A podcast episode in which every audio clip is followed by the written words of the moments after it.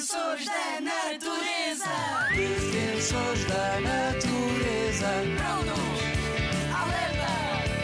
Defensores da natureza. Estamos cá para proteger. Os defensores da natureza. Eu sou a Rita e sou a defensora da água. E eu sou a Kátia, a defensora do planeta. As barragens têm portas para deixar passar os peixes?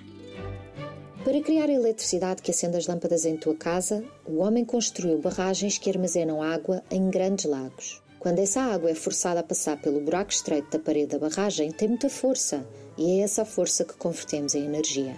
Mas ao parar o fluxo do rio e transformar esse rio num lago, estamos a destruir todas as casas de todas as espécies de animais que vivem e se alimentam nesse rio.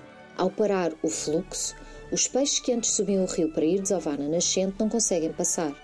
E é por esta razão que os homens criaram corredores ou escadas nas barragens para que os peixes possam ir fazer filhotes.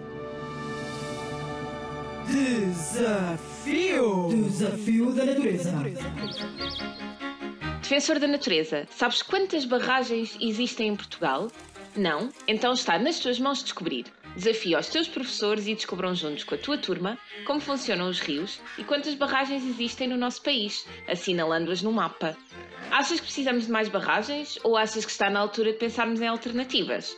Conto contigo para salvarmos os rios.